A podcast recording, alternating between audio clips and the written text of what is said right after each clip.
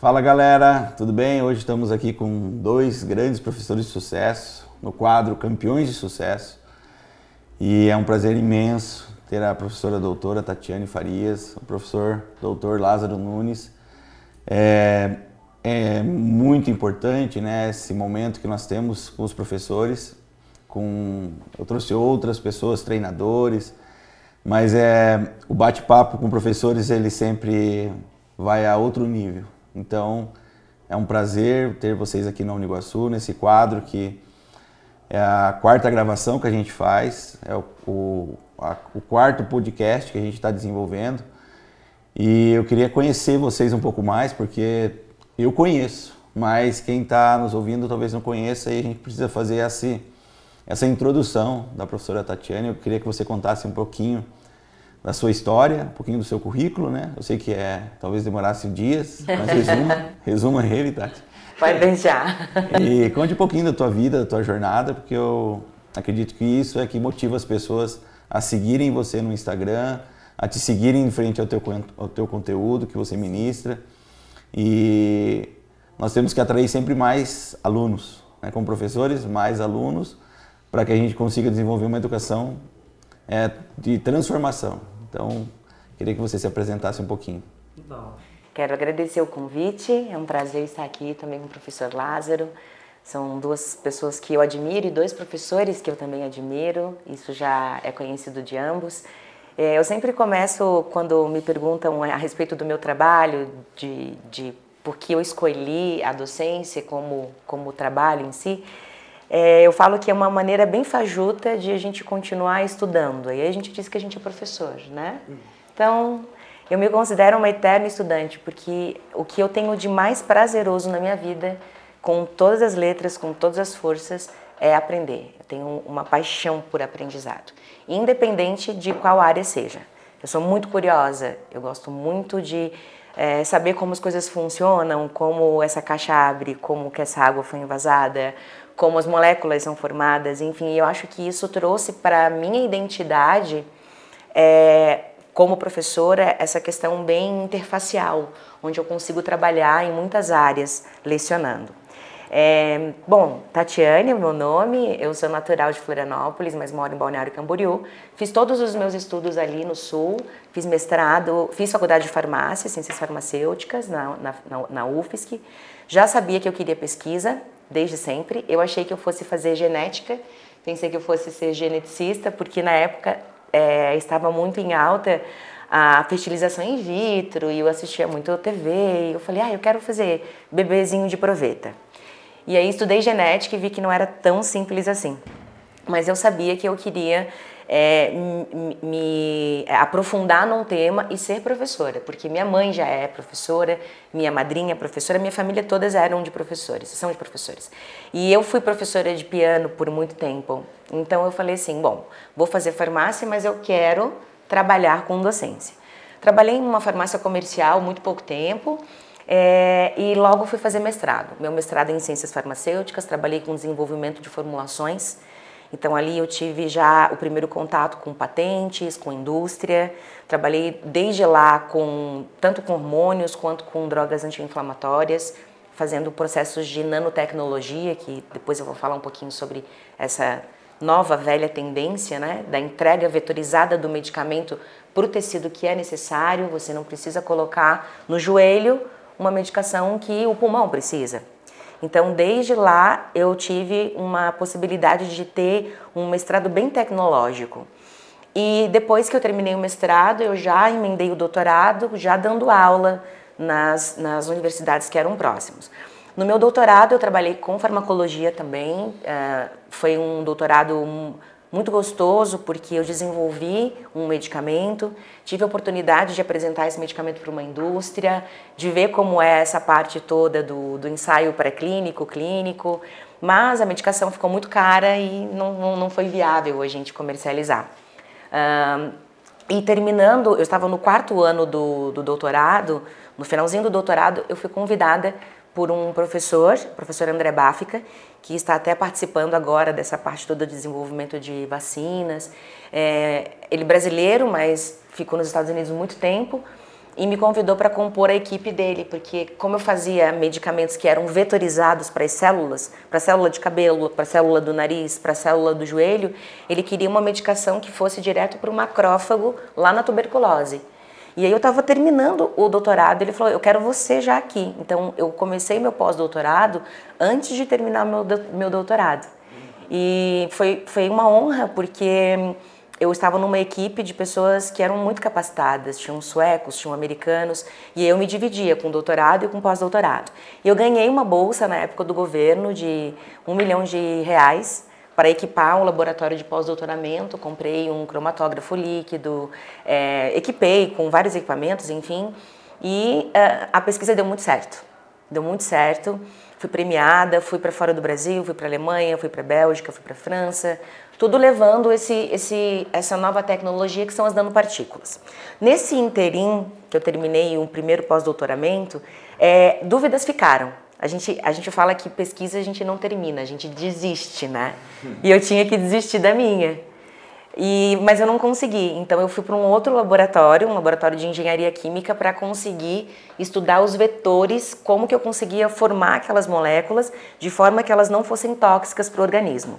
E foi aí então, nesse meio tempo, que eu conheci o professor Valdemar Guimarães, é, na academia, enfim, e contei para ele o que eu fazia ele falou: Muito interessante, menino, o que você está estudando.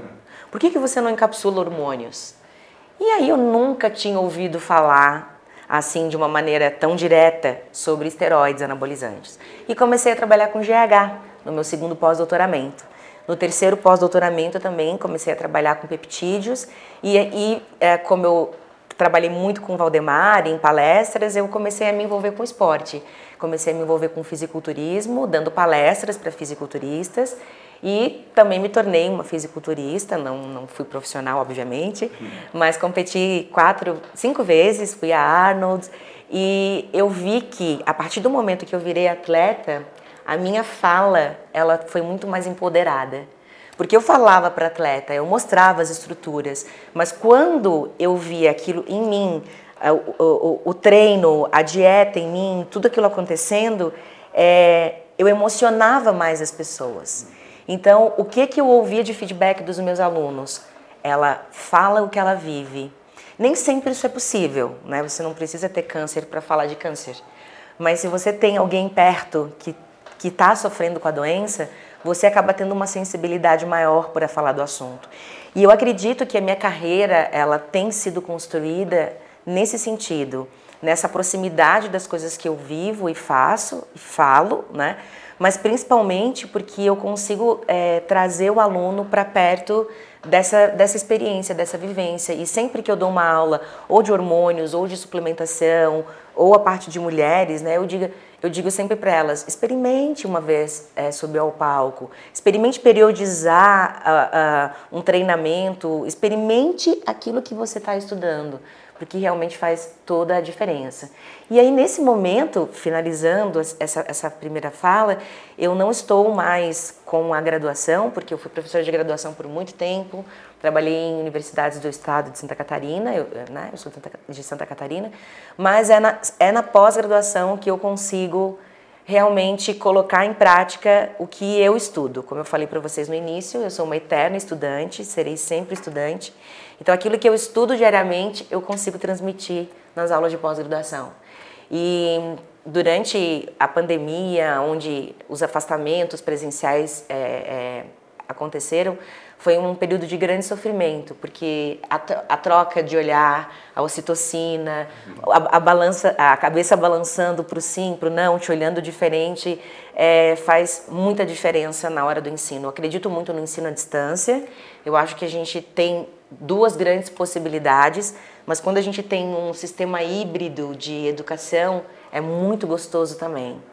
Então, isso é um pouquinho, assim, do que, do que eu vivo e do que eu vivi como professora e como estudante. Como eu falei, né, dá para falar muito. e fala, né? Dá para falar muito sobre a, a vida aí dos professores, eu sei, porque é uma longa caminhada até chegar num pós-doutorado, até chegar num doutorado.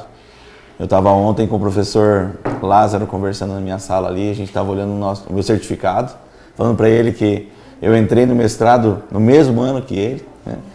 Então é, foi bacana relembrar essa trajetória. Então eu queria que o professor Lázaro aí também hum, é, se apresentasse ao nosso público.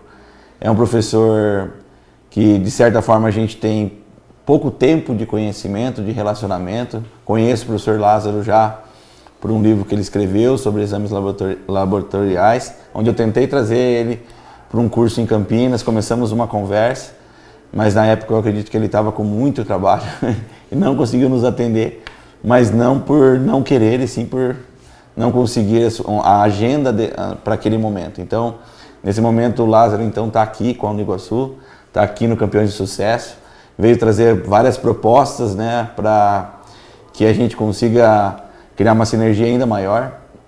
Então é um prazer ter você no nosso canal, estar aqui no nosso polo da Uniguaçu e estar compondo hoje é, o quadro docente, assim como com novas propostas, tanto da graduação, né, que a, a Tati também está inserida, uma graduação em farmácia, e na, em pós-graduação com cursos. Nós temos o curso já de mulheres, que a gente tem conversado há algum tempo, e o professor Lázaro está trazendo também uma nova proposta aí na medicina clínica, medicina é? laboratorial. laboratorial e que acredito também vai ser um grande sucesso. Então, professor, bem-vindo, se apresente ao nosso público. Muito obrigado pelo convite, Reza, um prazer, né? Prazer estar aqui com a doutora Tati, a gente já se falou ontem, né? Hoje mais ali pelo café. E é, um, é uma satisfação, porque como você mesmo disse, infelizmente às vezes a gente não consegue né, a, a cruzar as agendas e felizmente dessa vez a gente conseguiu estar presente aqui. Estou muito feliz desde ontem aqui, fui muito bem acolhido aqui por todos, né? Está de parabéns com a sua equipe. Ah, e realmente relembrar ali é, o mestrado, o doutorado, a, a, a época de Unicamp, realmente muito legal. E doutora Tati, fantástico, eu já assisti palestras dela, ela fala nessa propriedade aqui sempre. E é muito legal a gente é, conseguir atingir as pessoas, né? E depois de muito tempo poder encontrar, né? Fazer aí, compartilhar um pouco as experiências, saber que a pessoa que está do outro lado ali, ministrando uma aula, uma palestra, é uma pessoa, um ser humano como a gente, só que uns decidiram estudar um assunto, outros outro assunto, né? E aí todos é, contribuímos, né? E aí, para falar um pouco da minha formação, eu sou farmacêutico, assim como a doutora Tati, é um pouco diferente, eu sou farmacêutico analista clínico, né? A minha formação foi análises clínicas e uh, eu me formei em 1996, às vezes o pessoal não gosta de falar muito o ano, mas era um ano bem diferente, não tinha toda essa tecnologia que a gente tem hoje, né? E desde a graduação em farmácia, lá em Alfenas, né, sul de Minas, é, eu já fiquei fascinado com essa coisa da pesquisa. E eu sempre gostei também de lecionar. Eu gostava muito de estudar junto com os meus colegas e eu acredito muito que a gente às vezes aprende mais ensinando, né? E aí isso que eu procurava muito, dar um seminário, uma palestra. Então, desde a graduação, eu já tinha essa vontade de fazer pesquisa e ser um professor uh, universitário. Só que é, a, a, dificuldade de se estudar, numa, às vezes longe de um grande centro, faz com que você tenha que vencer algumas barreiras. Né? como a gente não tinha internet nesse tempo tão disponível, a gente computador nem tinha na faculdade ainda, né? Então eu tinha que pegar o ônibus, ir até São Paulo, fazer pesquisa na biblioteca da USP. E aí às vezes algumas pessoas sentem essa dificuldade e desistem no primeiro obstáculo, né? O que eu acho que tem que ficar de, de recado também para as pessoas que estão assistindo o podcast, estão ouvindo aqui uh, o canal, é isso, não desistir no primeiro obstáculo. Mas terminada a graduação, eh, durante a graduação eu participei de, de, grupos de pesquisa na faculdade que me direcionavam para trabalhar em hospital, farmácia hospitalar. Né? Eu tinha aquele sonho de fazer um mestrado em farmácia hospitalar e, e não pensava muito em análises clínicas. Só que a, a, o que acontece quando uma pessoa se forma, termina a graduação, é que ele está ali no mercado como, como, a gente brinca, desempregado agora, né? mais um desempregado. E eu consegui um emprego no laboratório de análises clínicas. E engraçado porque eu falava, nunca vou trabalhar em análises clínicas. E foi o lugar que eu me encontrei. Porque ali eu conseguia estudar, eu conseguia fazer exames ali, trabalhar um pouco essa questão do ensino, treinar os colaboradores. E só que chegou um momento ali, depois de 5, 6 anos, em que eu já tinha aprendido muita coisa, muita bagagem de análises clínicas, muita metodologia, é, gestão da qualidade. Eu queria é, evoluir e fazer um mestrado, né? fazer é, uma complementação da minha formação para atuar mais fortemente na área acadêmica. Então, nesse período, ficou difícil conciliar laboratório, plantão, né? o próprio trabalho em farmácia com o, o, mestrado. Então tive que tomar uma decisão, que eu acho que foi uma das decisões mais importantes que eu tomei, que me, me tornou o profissional que eu sou hoje, que foi desistir de uma carreira, um emprego estável, que era o laboratório, tinha um bom salário, uma boa posição de gerência lá, e começar do zero, né? Ir para a Unicamp, como você mesmo lembrou ali, é, às vezes as pessoas acham que o mundo da pesquisa é um mundo simples, e não é um mundo simples, você tem que abrir mão de muita coisa, viver de bolsa de mestrado. Não é simples, né? A gente sabe, é, conseguir fomento à pesquisa é cada vez mais difícil, mas eu encarei, então pedi demissão, minha mulher me apoiou muito, né? minha esposa é, me ajudou muito nesse momento, porque ela falou, olha, vamos junto, você fica sem a renda do laboratório, mas a gente vai se virando aqui, eu vou trabalhando, você vai com a bolsa, vamos seguindo. Então eu passei dois anos aí nesse perrengue, né? Fazendo mestrado.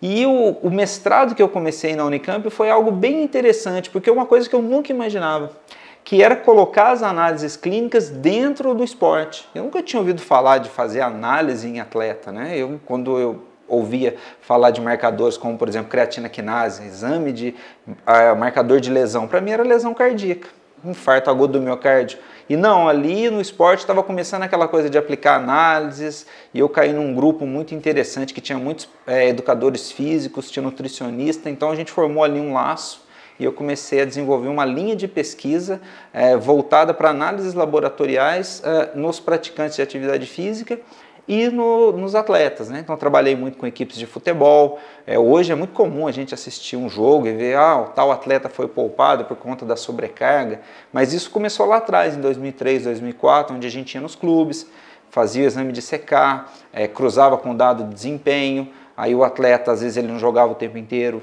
descansava, então isso reduziu muito né, o índice de lesão nessas equipes.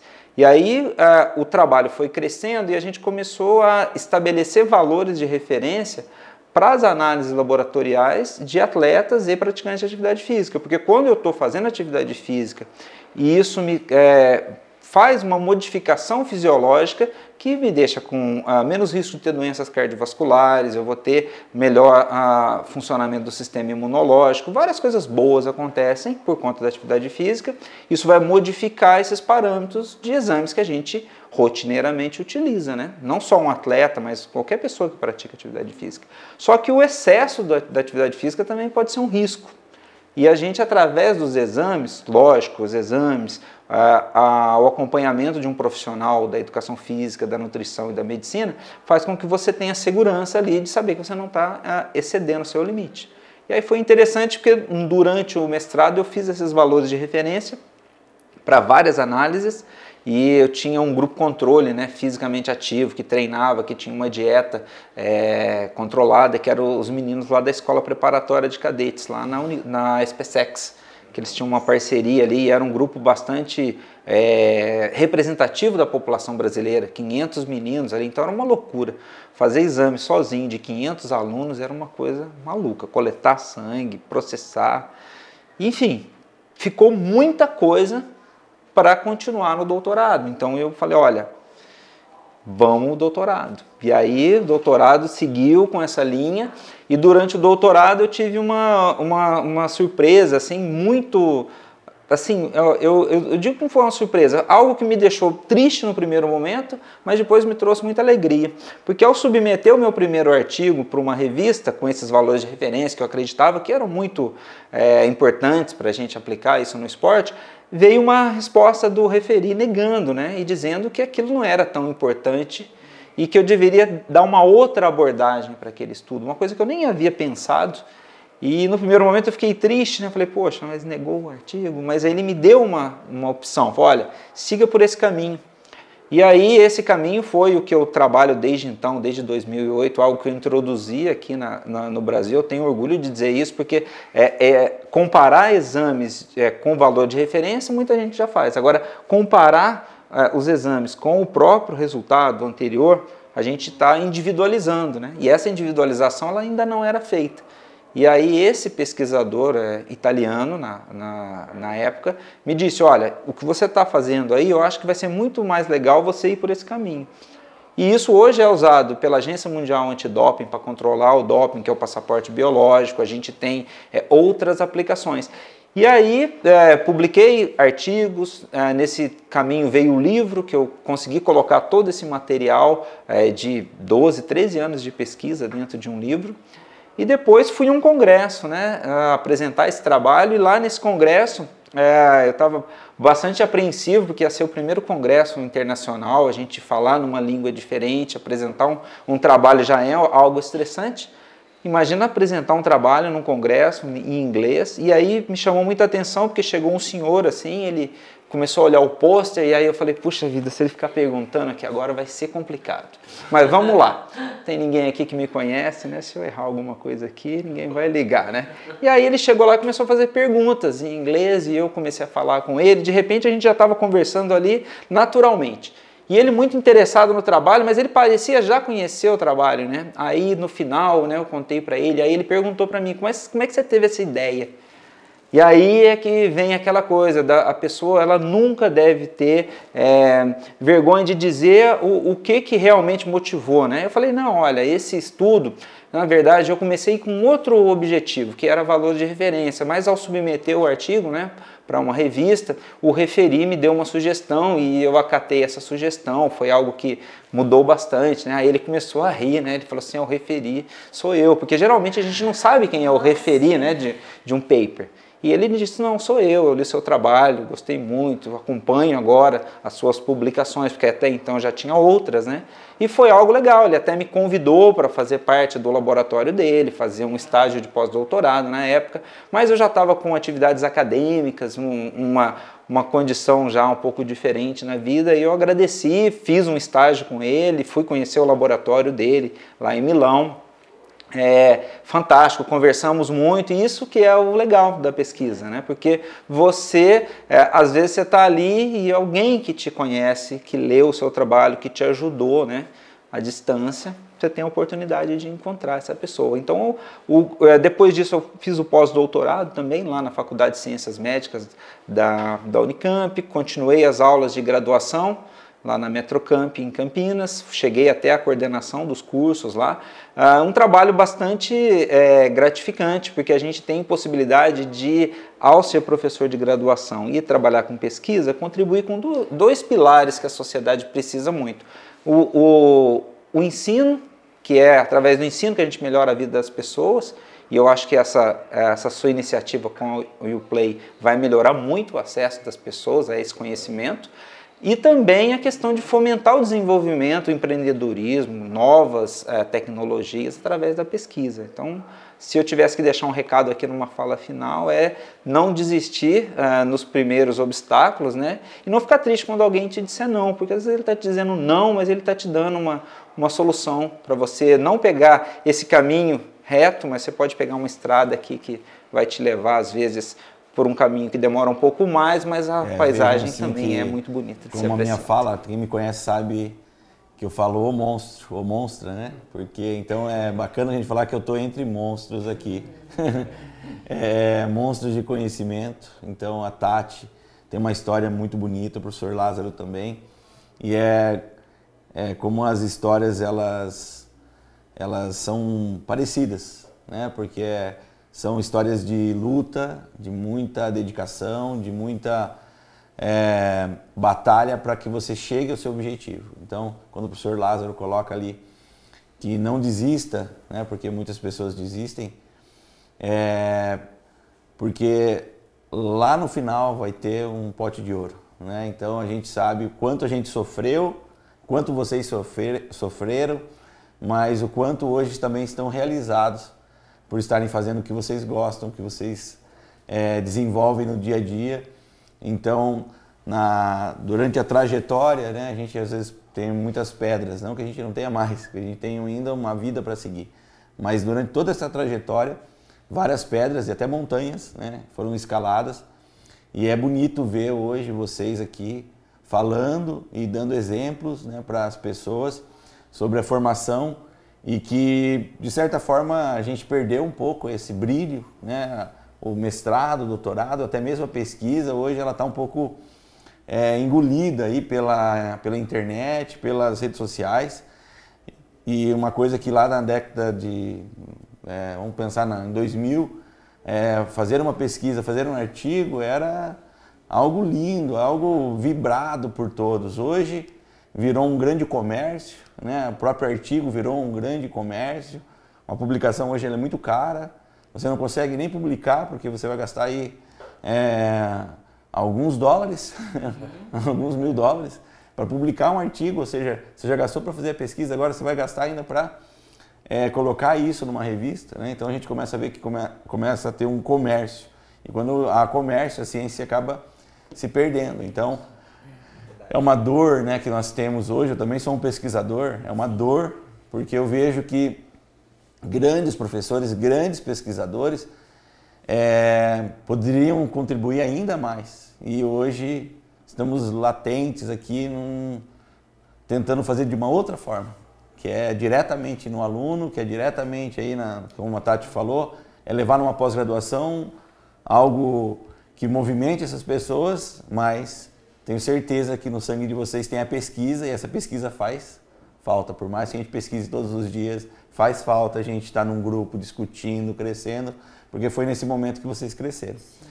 Né? Então é bacana a gente contextualizar né, e motivar as pessoas a tentarem estudar da maneira como elas é, conseguirem, né, seja numa universidade pública, seja numa universidade particular é, e que a gente comece a valorizar novamente esse grupo de, de pessoas, que são os professores, que eles realmente não falam de forma empírica e nem falam eu acho. Né? Eles falam o que realmente eles têm certeza ali sobre o conhecimento.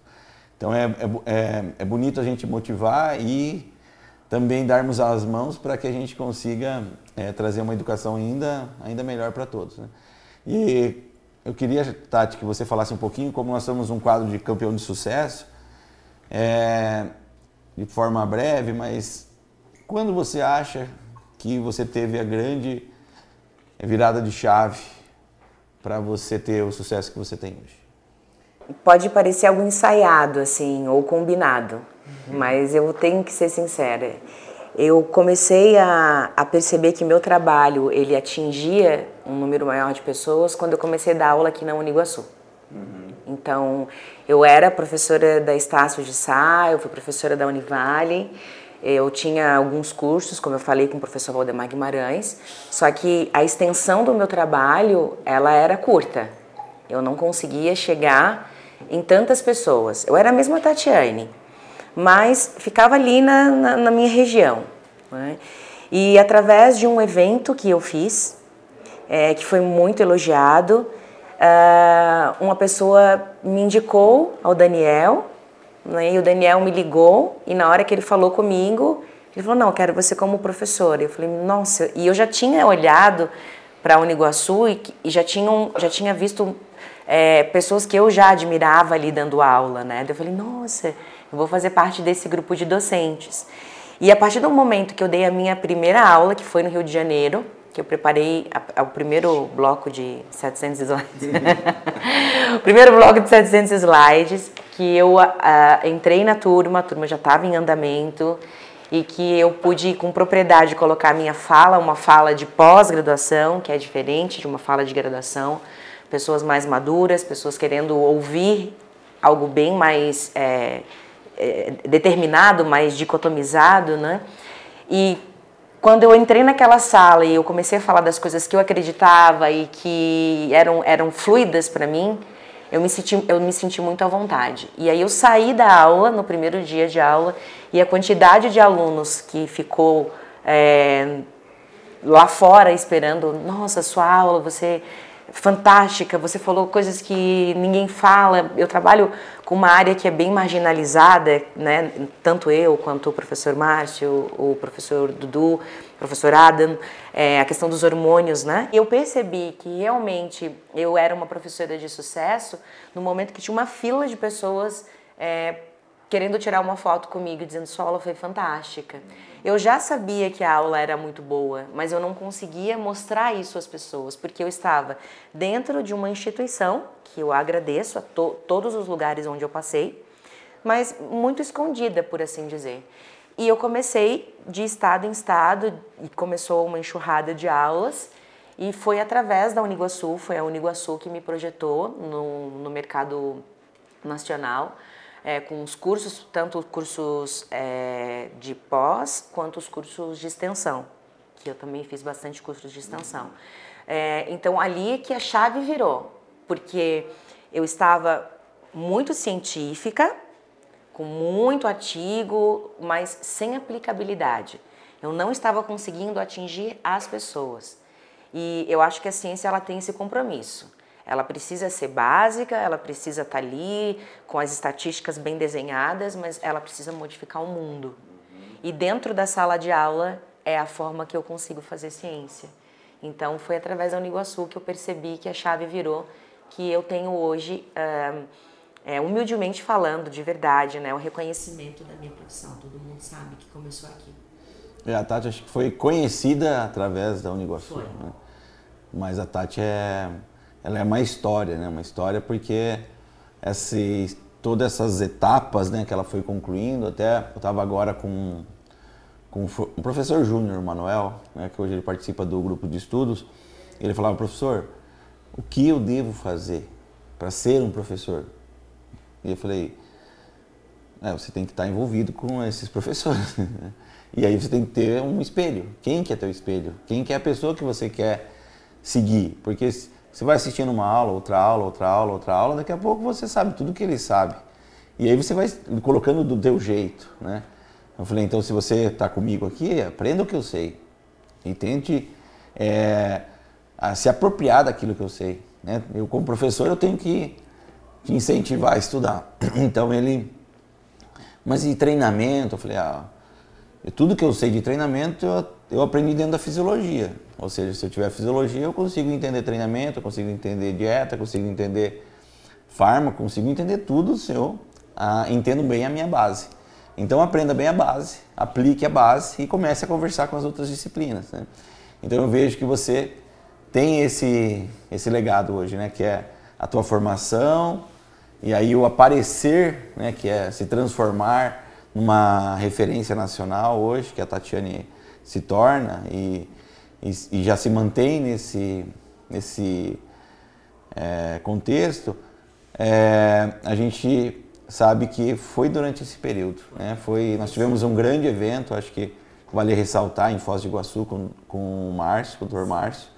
Teve ontem com a gente, está dando aula aqui, inclusive, hoje.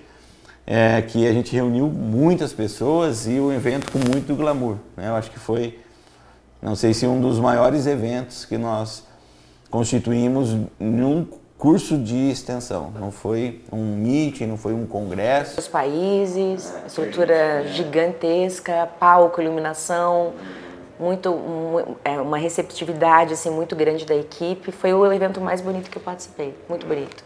Exclusivo para você, né? Que não era um evento de vários, era, é. um, era um evento dela, é. dela e do Márcio. Então isso fez realmente que acho que foi uma foi um evento chave talvez, né? Foi um evento chave para que você é, entendesse que esse mundo era o que você queria. e para você, professor? Olha, é, definir um, um momento, eu, eu, já citei que foi quando eu resolvi sair da, da carreira de análises clínicas e entrar, ingressar no mestrado, mas eu acho que um, um, um ponto que me deu projeção, talvez uma projeção maior aí, e me fez também receber muitos convites para congressos, para eventos, tanto no Brasil quanto fora, foi a publicação do livro. Porque na publica... É, o livro, a primeira edição foi em 2017, depois a gente fez a segunda edição em 2019, mas a partir do livro, é, eu coloquei ali é, muito da minha vida profissional, da minha experiência de análises clínicas, da experiência com os atletas. E era uma coisa que era muito, além de ser uma, um desejo meu, uma coisa que eu sempre quis escrever um livro, né, colocar suas, suas informações ali. Você falou brilhantemente da questão de se publicar um artigo. Eu lembro do, do primeiro artigo, teve até festa no laboratório, pessoal fazia festa, colava o resumo no, no, no, no é corredor. Verdade é, e punha lá um marca-texto com seu nome, hoje virou comércio, né? Realmente, eu, tinha, eu tenho um paper para submeter, mas 2 mil dólares né? No, no, no, câmbio atual, você não vai gastar isso só para que as pessoas leiam. Então a gente tem começado a observar também essa carência, né? E aí o livro foi uma forma de colocar isso em português para as pessoas, porque a gente sabe que a gente precisa atingir alunos de graduação, de pós-graduação, e é, de diferentes é, áreas, porque eu dava aula muito para a turma de educação física, para a turma de nutrição, que diferente do farmacêutico não tem a base do exame na graduação. E colocar isso numa linguagem acessível. Então esse livro ele foi visto por muitas pessoas, talvez por conta dele eu esteja aqui hoje também, porque é, o Serginho, que é o nosso colega me conheceu através do livro, me convidou para fazer um curso, comentou da Uniguaçu na época, mas como eu tinha é, uma série de, de compromissos, eu não tinha como assumir alguma coisa além ainda. E hoje várias pessoas me convidam uh, e é uma satisfação muito grande quando eu encontro alguém em algum evento, né? Até doutora Tati, um prazer saber que lê o livro, gosta do livro, tem um feedback positivo. É, e pessoas de diferentes é, áreas que você fala, poxa, nem imaginava. E tem pessoas hoje é, catalogadas aí que já. Porque o livro tem a versão impressa e tem a versão e-book. E aí você vê, eu tenho, tem pessoas que me escrevem da China, de, da Espanha, Portugal, Estados Unidos, vários lugares do, do Brasil e do mundo, que as pessoas entram em contato, olha, eu li seu livro, gostei, eu queria saber mais do, do trabalho. Então, acho que isso foi realmente um divisor de águas, assim, vamos dizer assim, alguma coisa que alçou um, uma condição diferente? Eu sempre tive alguns espelhos, né? Eles falam, professor, Regis, você tem que escrever um livro. Isso que vai te dar. Porque na época eu comecei a coordenar minha primeira pós-graduação em 2006, né?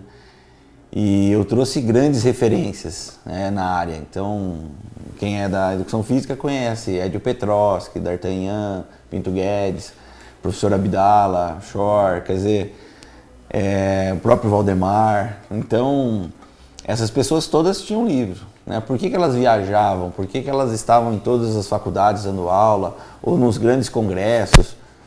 Porque elas tinham escrito o livro, né? Você vai ter que escrever um livro.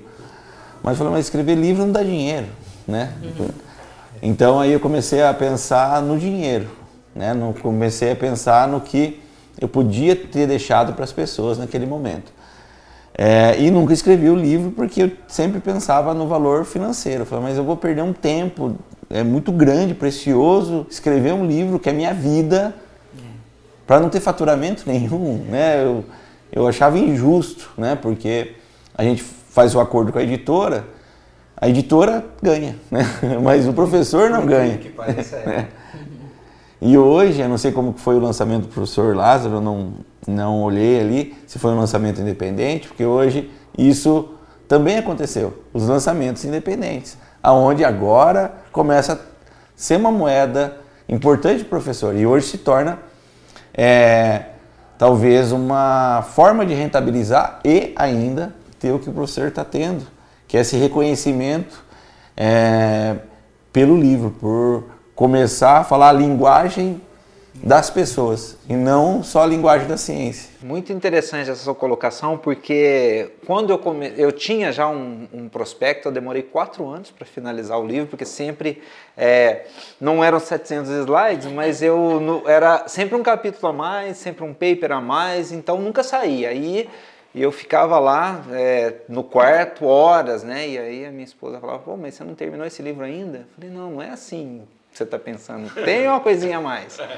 E quando eu levei para a editora, era isso. Eles falaram: olha, você vai 10% do preço de capa do que a gente falar que vendeu, ou seja, não vou saber nunca, né? E aí eu descobri a autopublicação através da Amazon. E a Amazon hoje todo mundo conhece, streaming, mas os e-books da Amazon é, propiciavam isso. E aí a, a no começo eu falei, ah, então vou publicar e-book, porque eu acho que digital todo mundo, ninguém vai querer livro impresso. E o pessoal começou a pedir o livro impresso. E aí a, a própria Amazon ela tinha um sistema né, de imprimir o livro com ISBN, com tudo, e mandar, só que isso tinha que vir de fora, né? E em dólar, demora.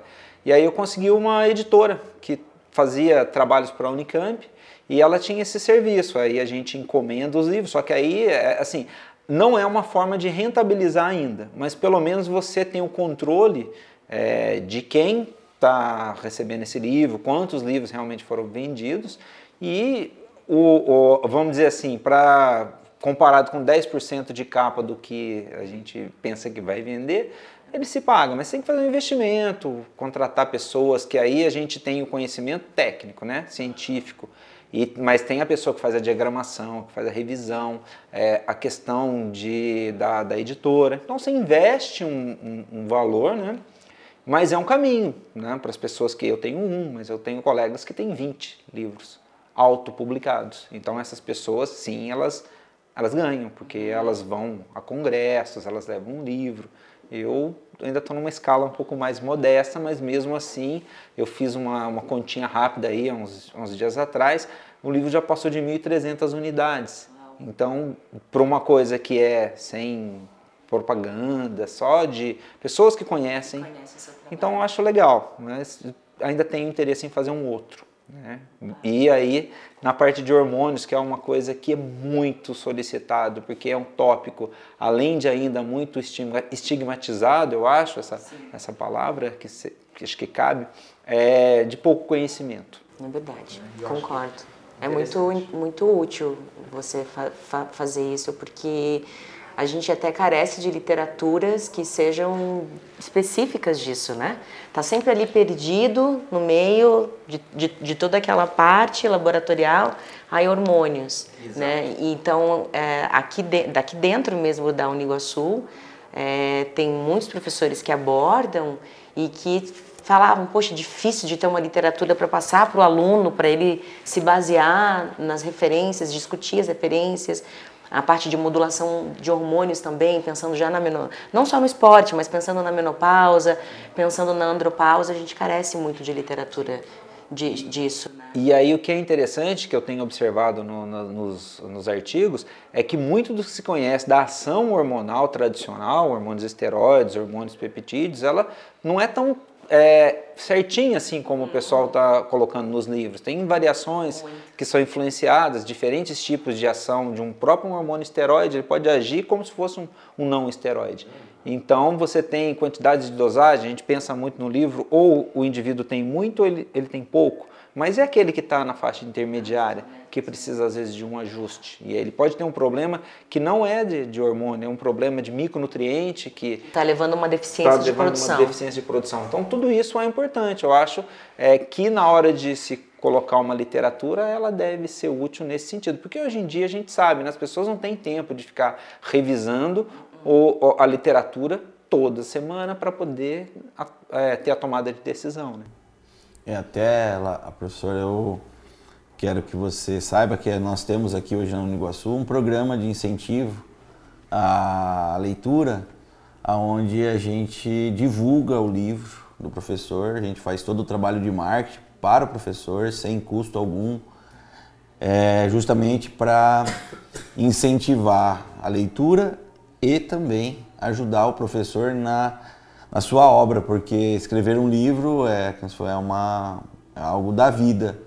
E às vezes fica só para aquela pessoa algo extremamente é, importante para a sociedade. Eu sei que você já tem uma venda expressiva, mas a gente precisa aumentar isso. Né? Mil pessoas ainda é um, um mundo muito pequeno. Muito pequeno, né? dentro do que a gente tem aí de, de profissionais. Né? Com é. certeza é uma, é uma iniciativa muito válida. Então seja motivado a vir, é convidado a participar desse programa que a gente tem na Uniguaçu, é, que é exclusivo para e-book e livros. Né? O livro a gente tem ali a questão do envio, mas o e-book fica muito simples de ser trabalhado e a gente consegue atingir um leque muito grande. Então é uma, um programa que já tem, já existe e que é, serve somente para para essa razão, não é fins lucrativos da Uniguaçu, é de incentivo, é uma forma que a gente sempre vê, mas qual a contrapartida deles? O que, que eles vão ganhar? Nada. não vão ganhar nada. A ideia é incentivar realmente essa, esse elo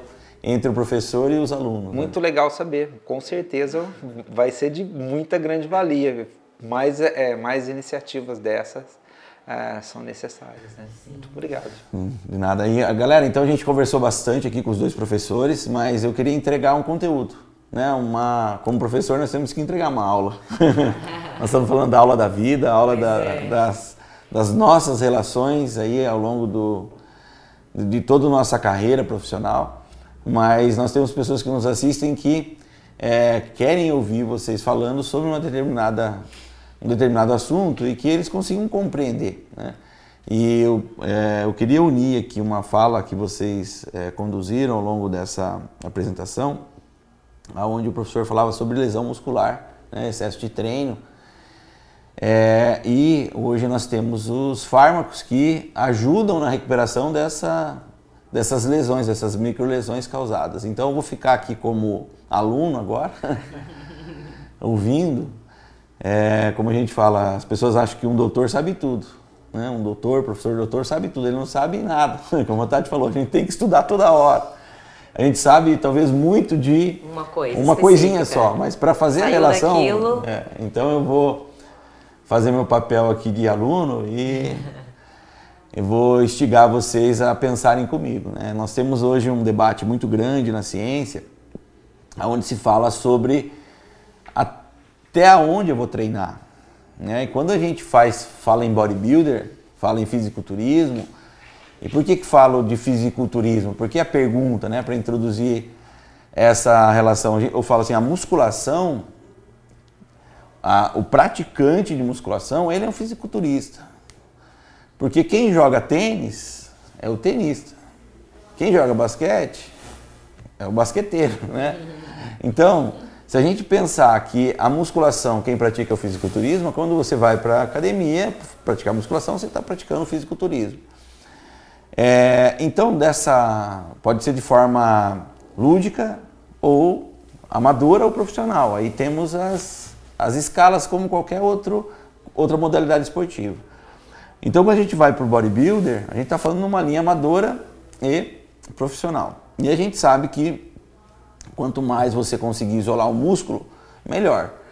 E não é fácil, de forma neural, conseguir isolar o músculo. Geralmente o corpo tende a facilitar os movimentos e buscar várias áreas musculares para que você vença aquela, aquela barreira, aquela carga. É, e quando você faz o trabalho de bodybuilder, você tem o desafio de isolar o músculo, mesmo sabendo que o corpo é, vai impedir de todas as formas. Então é uma batalha é, neuromuscular para você conseguir fazer tudo isso. E quando você passa a isolar e você passa a entender uma técnica de movimento, ou seja, onde eu é, tento acertar o alvo com todas as forças, porque o que se sabe, o que se fala é que eu tenho que ter um grande distúrbio homeostático, ou seja, um, um distúrbio, uma, um bom treinamento, para que eu consiga um ótimo resultado, ou seja, num processo de é, liberação de hormônios de forma natural, alguns componentes, assim como a alimentação, vai me dar um, um processo de anabolismo, e recuperação muscular, uma supercompensação e eu vou ter o resultado de hipertrofia dentro do fisiculturismo. Então, numa, nesse pensamento, nessa introdução à fala, hoje algumas pessoas falam: olha, você não precisa ir à falha. É, e o Valdemar, né, ele implantou um método no Brasil chamado falha total.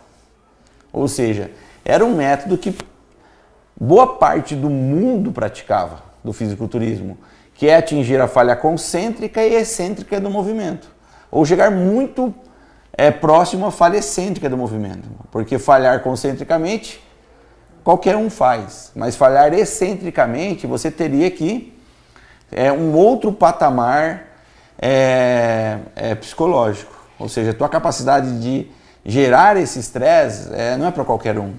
A pessoa tem que suportar isso. É, é, é muito fácil ver um, um Djokovic no tênis bater na bolinha e falar, nossa, né, que velocidade, que, que loucura que é isso aqui, né? Mas um ser humano normal não consegue. Quando você pega um bodybuilder e fala, cara, como esse cara aguenta? fazer tantas repetições, né? Eu já treinei vários, eu falava assim, vai mais uma. Ele conseguia fazer mais 10, né? E uma pessoa normal nem teria chegado até esse mais uma. Né? Então a condição neural muscular é incrível. A cada, a cada vez que você fala vai, ele, hum, ele sobe. E uma pessoa normal, a hora que você fala vai, ele hum, desce o peso. Então é, é, é, é diferente né, esse tipo de estímulo. E hoje se fala que se você treinar demais, você até se prejudica. Né? E é difícil de, de traduzir isso, porque a gente viu o bodybuilder é, se desenvolvendo dentro de treinamentos de alta intensidade, porque eles suportam isso, porque eles têm condicionamento para isso, né? É, mas como trazer isso para o dia a dia e como que vocês enxergam isso? Porque o professor que trabalha com exames vai falar de é, cortisol, né? vai falar dos indicadores de lesão, mas vai falar de outros que vão trabalhar, inclusive, contrariamente. Então, eu queria que vocês tentassem fazer uma abordagem para a gente tentar encaixar, achar um. É, discutirmos, pelo menos para as pessoas pensarem como, qual seria esse, esse momento de parar, ir até a falha total, ir até a falha concêntrica, antes da falha concêntrica, né? Como que vocês enxergam esse, essa discussão hoje que a ciência traz? É um desafio, né?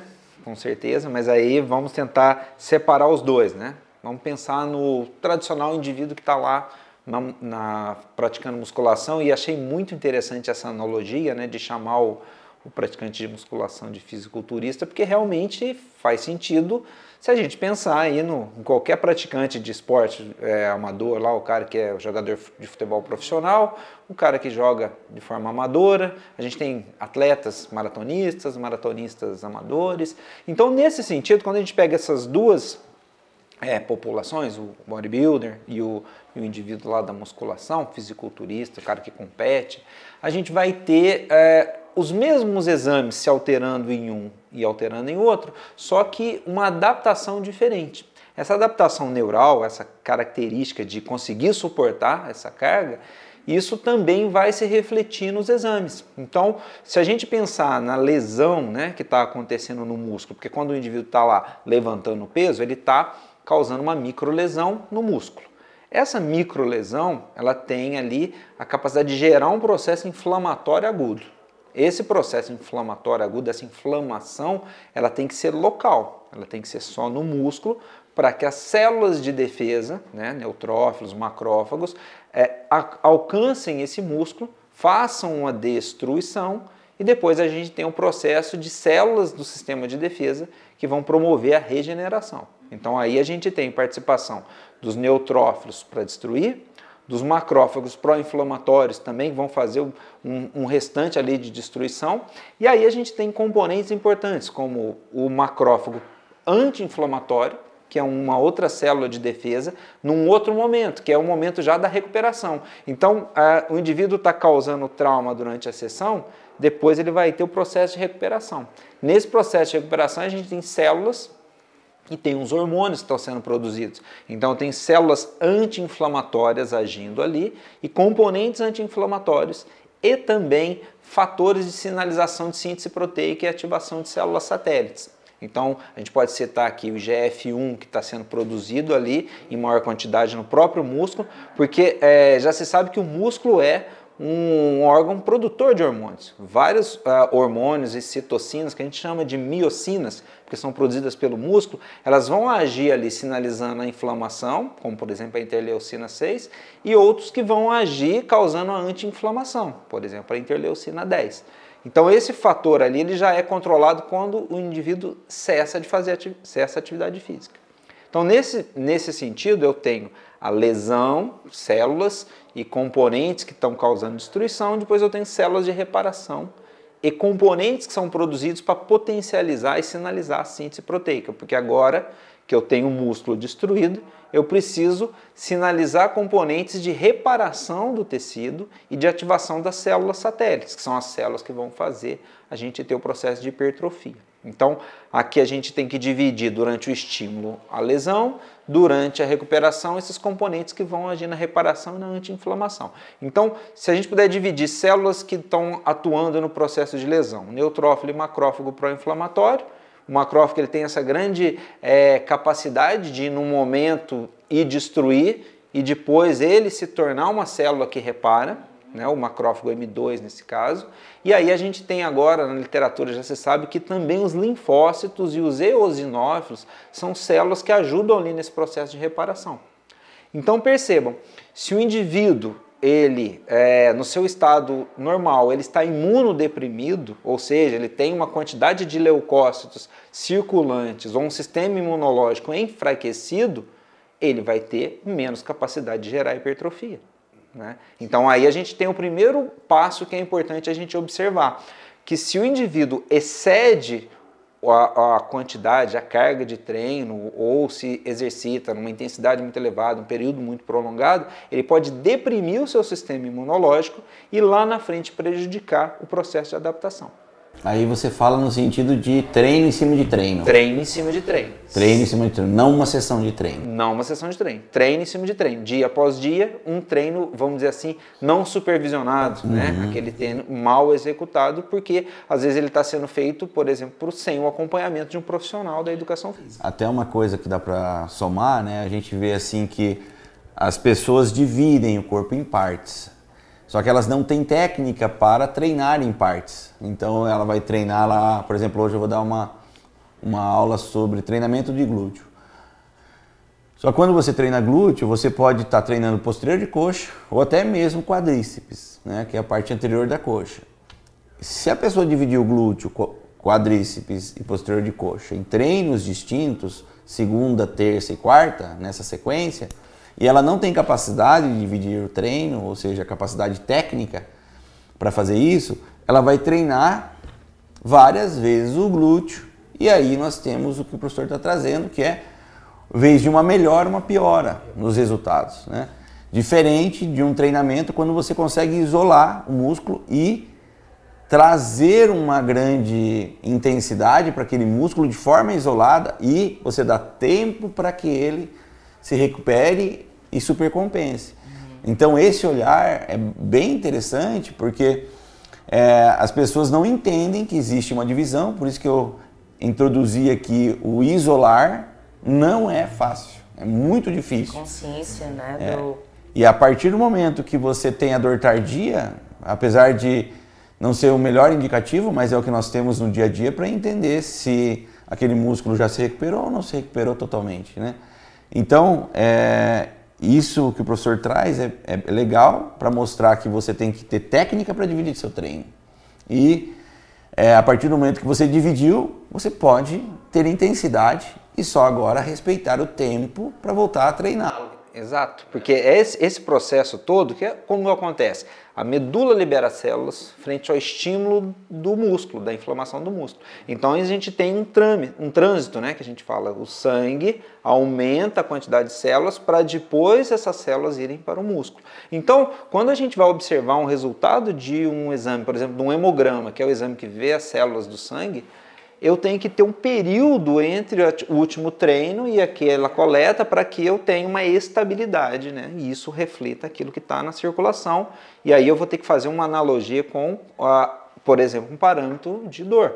Mas eu tenho outros parâmetros que podem me sinalizar que aquela inflamação ali está passando dos limites. E aí eu tenho, além das células sanguíneas, proteínas inflamatórias, como a proteína C reativa, que é um fator de inflamação que responde ao exercício, e a creatina quinase, que é um marcador de dano.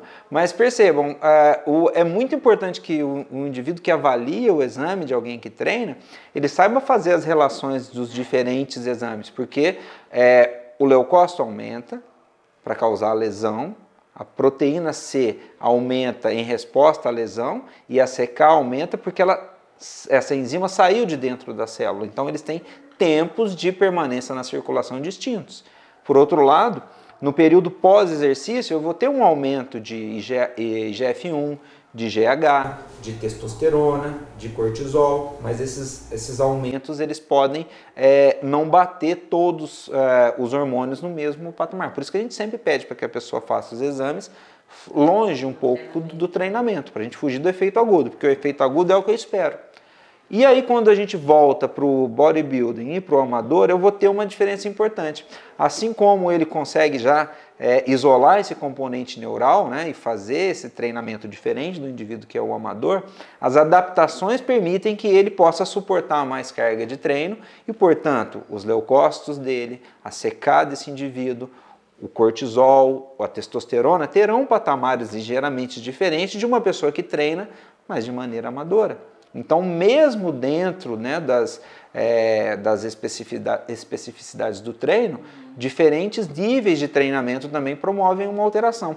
É por isso que essa abordagem de comparar o indivíduo com ele mesmo é a melhor abordagem quando a gente fala do treinamento. Porque se eu vou comparando o indivíduo com ele mesmo e ele está mostrando um parâmetro de decréscimo de desempenho através de um exame, eu consigo fazer uma intervenção. É, até a importância né, de se repetir esse exame baseado na área muscular de trabalho, né? Porque Exatamente. são volumes diferentes de treinamento, um treinamento de inferiores e um treino de peito e ombro, né? Então são marcadores, são é, é números é, menores, marcadores iguais, no entanto com uma diferença, magnitude, é, é, magnitude uma, diferente. Exatamente. Quando você recruta um grupo muscular, por exemplo, de membros inferiores comparados com superiores, você também vai ter uma diferença. Hoje a gente tem, assim, professor Lázaro, uma divisão também de treino em, em treino é, metabólico e tensional, né? Ou seja, essa, esse treino milfibrilar e o treino sarcoplasmático, ou seja, a ideia é falar em uma numa, num treino onde vai usar a principal via energética ali, que é a TPCP, que é um treino de mais força, menos repetições, e um outro treinamento onde você tem um treinamento mais sarcoplasmático, que a gente fala muito de glicogênio, né? E como a gente divide hoje o treino, então a sessão de treino hoje ela está bem organizada. Inicia-se mais com treino, aonde usa-se a estratégia de é, primeira via energética, tentando trazer uma maior microlesão a esse músculo e liberação de testosterona. Né? Essa é a ideia que se passa hoje dentro de um treino, quando fala de um treino miofibrilar. E o treino sarcoplasmático, ele está na mesma sessão de treino, mas como já é organizado dentro de uma forma cronológica, não tem como fazer, é, fazer força depois que está cansado. Então você faz força primeiro, de forma isolada no músculo, ou seja, usa toda a sua capacidade de força ali, e depois você vai para um estresse mais de repetições, tentando entrar ali na relação do sarcoplasma, que é o glicogênio.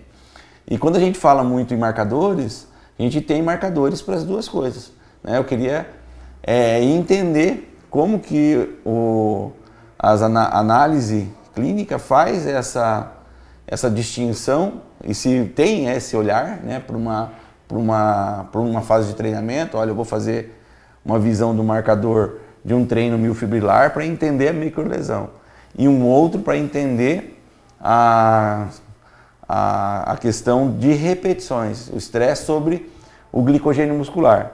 Então, se você pudesse falar um pouquinho sobre esses dois marcadores, para ver se a gente consegue entender esses dois tipos de treino. Olha, é, é bastante difícil fazer essa distinção, porque como a gente está avaliando principalmente enzimas e proteínas que são liberadas pela, é, pelas células, né, frente ao estresse mecânico, a gente vai ter um pouco, vamos dizer assim, de uma contaminação de um e outro. Mas ah, quando a gente fala desse treino que ativa mais a, a utilização de fosfocreatina, aí o marcador que mais vai se elevar aí é a creatina quinase, porque você está aumentando a atividade daquela enzima. Por outro lado, eu tenho marcadores como, por exemplo, lactato desidrogenase, que está participando ali daquela reação ali de, de conversão de glicogênio, é, de, quando você quebra o glicogênio, faz a, a, a via glicolítica acontecer ali, de piruvato para lactato, ou lactato desidrogenase. Então, esses dois marcadores eles seriam interessantes de avaliar. Tá? Eu, particularmente, não, não me lembro de um autor que tenha feito ah, esse tipo de comparação, mas eu vejo que é, a gente poderia fazer análise da CK para um, o lactato desidrogenase para outro, e um outro marcador que é muito interessante também é a mioglobina. Porque a proteína mioglobina, ela está presente em alguns tipos de fibra, né? diferenças de, de, fibras musculares ali. Então, às vezes você pode ter uma sensibilidade melhor na atividade da mioglobina nesse outro uh, treino talvez com características mais sarcoplasmáticas. E também marcadores que é, estão relacionados como, por exemplo, ao catabolismo, como ureia, creatinina. Porque o que a gente percebe, né, que na fase de off-season, num bodybuilder, por exemplo, a gente tem as duas etapas de treinamento, tanto a, a inicia-se com muito mais carga e finaliza-se com uma carga menor. No entanto, sempre eu falo que a gente tem que manter a via energética anaeróbia, porque é esse, essa fibra muscular que nós buscamos. Então essa, essas duas distinções de um treino em off-season, que é miofibrilar sarcoplasmático, e já numa fase de menor aporte calórico, é, menor quantidade de nutrientes, então você vai ter uma dificuldade maior até de repor os nutrientes para que tenha uma boa recuperação, você vai para um treino mais, é, mais leve, aonde você não tem mais a intenção de ganhar músculo, e sim manter o músculo. Então, ganhar o músculo eu tenho que treinar diferente de um treino de manutenção de músculo. E nós vamos para um treinamento mais sarcoplasmático. Então, é, talvez é, como dica né, para todos que estão assistindo, quando você faz esse ajuste de, um, de uma fase para outra, você pode identificar marcadores diferentes. Porque se você muda, um é mais intenso e tem um, men um menor volume, que é mais um treino de off-season, e o outro é de maior, volume, de maior volume, que vai trabalhar mais sarcoplasmático, então dá para nós é, usarmos esse, essa, esses exames de forma longitudinal com esses atletas para nós irmos marcando e identificar se realmente essa mudança ocorreu. E aí entra o que você está falando sobre os hormônios que, quando você está numa fase muito. Ah, os marcadores, quando você está numa fase muito. É, com muita vontade de treinar, você pode errar pelo excesso de treino. É, e porque você tem energia, você está às vezes munido de um fármaco que vai te dar uma capacidade neural muito grande. E quando você entra no cutting, você continua com o fármaco, às vezes, o atleta, mas ele já não tem tanta comida, ele não vai ter tanta energia. E aí depende do que. Eu, eu sempre gosto de contar assim que quando eu era mais novo e competia, eu competi de 95 a 2000. É, e como eu, eu, moro do lado do Paraguai, né, então eu usei tudo, tudo que tinha de farmacológico, e eu achava que isso era que me deixaria grande, não era o treino, não era a comida também, mas eu sempre dei muito valor para a farmacologia, né, para o remédio, para o anabolizante. E depois de um tempo eu percebi que não, que não era aquilo que ia me deixar grande. Eu podia tomar quanto fosse, só piorava. Quanto mais eu tomava, mais piorava. Então nessa fase é, eu via que o estímulo do treino era o gatilho para todas as coisas acontecerem. Então, para o fármaco funcionar, eu preciso de um bom treino para ele ser absorvido. Depois, eu tenho que ter uma boa alimentação para também ser absorvido. Então, é legal a gente mostrar para as pessoas que o treino, quando ele bem conduzido e monitorado, que são os exames, eu consigo ter um resultado preciso e aí que entra hoje a, a grande sacada, que é o trabalho multidisciplinar que a gente estava conversando antes, que é eu ter um bom treinador com bom conhecimento sobre como funcionam essas etapas. E aí tem o médico, ter o farmacêutico e ter o nutricionista entendendo exatamente o que está tá acontecendo. Porque às vezes eu faço um bom treino, só que eu não coloco comida. Provavelmente os marcadores vão se confundir dentro do processo, porque eu preciso ter recuperação e eu dependo energeticamente dos alimentos. Então não é o treino que estava tendo problema, e sim é errada, né? a dieta que não está me dando o aporte para isso. Então veja quantas coisas vão se confundindo para que essas pessoas tenham o melhor. E aí, conforme a gente vai amadurecendo, né, essa relação multidisciplinar, a gente vai conduzindo melhor e tendo alguns insights, né, falando, olha, talvez possa ser isso, não é o treino, é a dieta. Talvez esteja com uma falta de uma vitamina X, vamos avaliar porque talvez não esteja produzindo isso. Então é bacana a fala do professor Lázaro mostrando essa, essas diferenças. E é interessante também a gente observar que os exames eles também têm a sua limitação individual. A gente já sabe que tem componentes genéticos aí que podem fazer com que o indivíduo tenha uma alteração e não apareça no exame né? E aí ele tenha, por exemplo, o risco de ter uma lesão, que aí já não é mais de adaptação, é de uma ruptura. ou o indivíduo que está convivendo com um marcador ali alterado por uma questão, por exemplo, de um polimorfismo presente e ele não tem essa, essa alteração que está acontecendo do polimorfismo representa uma anormalidade do exame, mas não é uma normalidade fisiológica. Então, o, o, essa, essa fala da é, multidisciplinaridade é muito importante, porque é, a gente está cuidando de uma pessoa, né, de um praticante que tem está é, tá sujeito a diferentes alterações aí genéticas, comportamentais e etc. Muito bom. Tati, se você pudesse contribuir com a tua fala assim, principalmente sobre a questão hormonal que o pessoal dedica muito da força, né, hoje o resultado ao fármaco. Eles sempre procuram aí os, os médicos justamente para falar assim, olha, como eu faço para ficar com BF baixo, com musculoso, com um remédio. É. Isso, isso, é muito antigo, né? Esse pensamento do ser humano de buscar a pílula mágica existe há muitos anos. Então, aquilo que não depende, entre aspas, de mim, é, é mais fácil de eu acreditar. Então, é uma pílula que vai me causar aquilo, né? é um comprimido que vai me trazer a resposta. E a interpretação que tem sido dada, vamos fechar na testosterona, porque senão a gente falaria de milhares de, de hormônios, mas é, a atenção que tem sido dada à testosterona, eu, eu, digo, se eu fosse uma molécula de testosterona, eu estaria extremamente chateada. Porque é, a, a, banalização do uso né, é, é uma molécula extremamente inteligente, quando muito bem colocada, quando muito bem pontuada, na hora certa, no momento certo, na dose certa, para, para a pessoa certa, os resultados são, são incríveis e eu não falo apenas de, de, de resultados estéticos, de músculos. Eu falo de recuperação entre os treinos, que é uma das coisas que os atletas que treinam todos os dias de maneira muito intensiva se beneficiam muito da capacidade da testosterona promover esse aumento da recuperação entre os treinos. Né? Por mais que seja um treino de costas, mas é, a, a, ativação de outros músculos, né? Então você consegue dar uma, uma descansada, digamos assim, numa parte e uma executada em outra. Mas voltando aqui, é, antes de se pensar no, no, na, na, testosterona como fármaco, como uma molécula exógena, a gente tem que olhar por que está acontecendo dentro desse organismo como é o ambiente hormonal desse indivíduo. Eu sempre comparo essa, essa, essa fala a uma pessoa que juntou muito dinheiro ao longo da sua vida e decidiu ir morar numa ilha deserta. E ela tá lá naquela ilha deserta sem um caixa eletrônico, sem mulher para gastar dinheiro, sem carro para comprar, mas passou a vida inteira economizando, guardando aquele dinheiro. Mas foi morar, morar numa ilha deserta. Não há o que fazer com aquele dinheiro.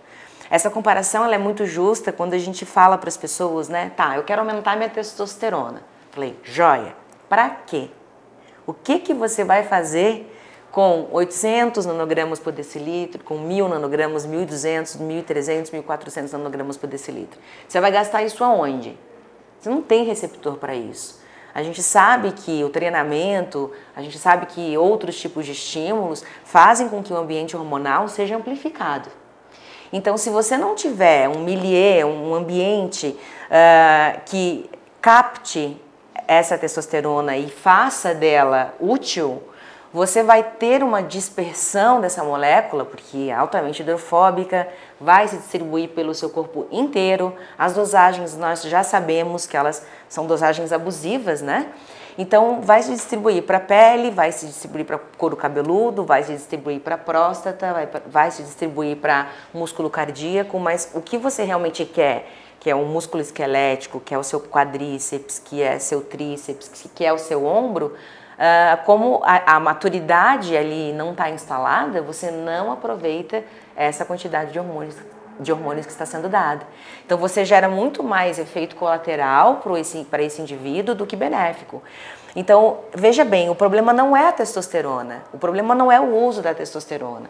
Vamos pegar a oxandrolona, que muitas mulheres utilizam e têm resultados fantásticos com ela. A própria nandrolona, né, que muitas pessoas ficam inseguras de utilizar em mulheres. São drogas seguras, drogas que nós temos muitos estudos em crianças, em idosos, em mulheres, claro, que não para o fim que a gente está discutindo, porque realmente né, a hipertrofia, a muscularidade ainda não é um objeto de estudo é, majoritário da ciência, mas a gente vai pegando uma caroninha ali na sarcopenia, a gente vai pegando uma caroninha ali no politraumatizado, mas são moléculas que são estudadas há muitos anos e que têm centenas e centenas e centenas de artigos científicos mostrando para a gente os benefícios da utilização e a baixa toxicidade. O problema não é o uso, o problema é o abuso. E o problema é a expectativa de que aquilo ali vai trazer para o indivíduo a resposta que ele busca.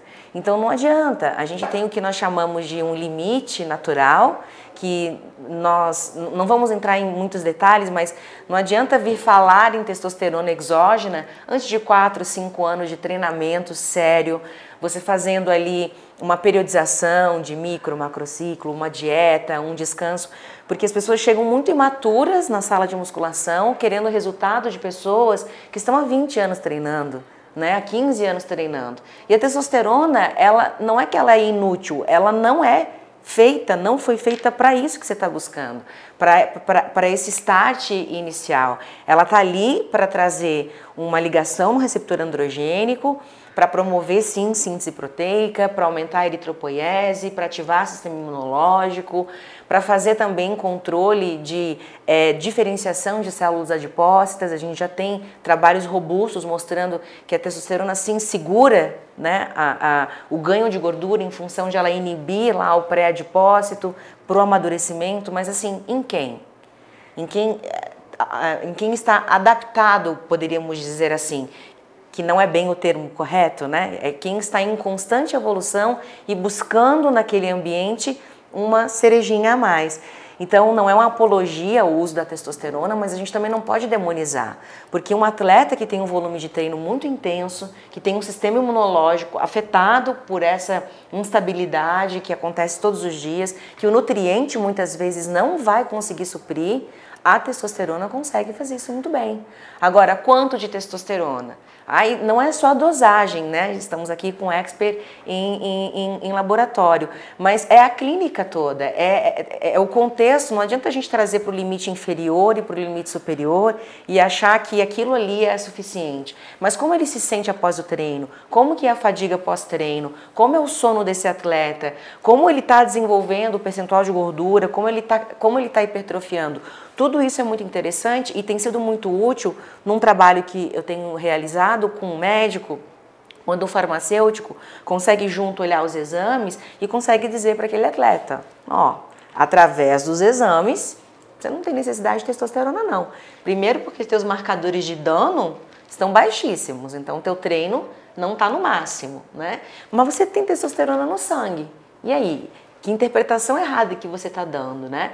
Mas é muito comum sim as pessoas estarem procurando. Também já fui atleta, já tive, já busquei de, de todas as pílulas mágicas que po, po, possam existir.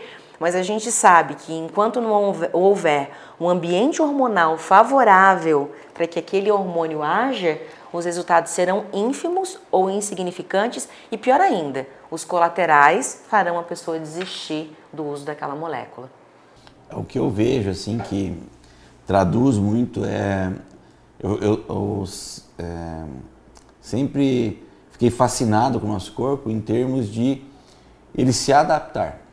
Então ele é incrível em termos de adaptação. Existe uma resposta é, e aí por meio de feedback negativo nós temos uma resposta de adaptação. Então se eu preciso é, melhorar minha capacidade cardíaca, meu coração vai aumentar ele vai se tornar mais forte.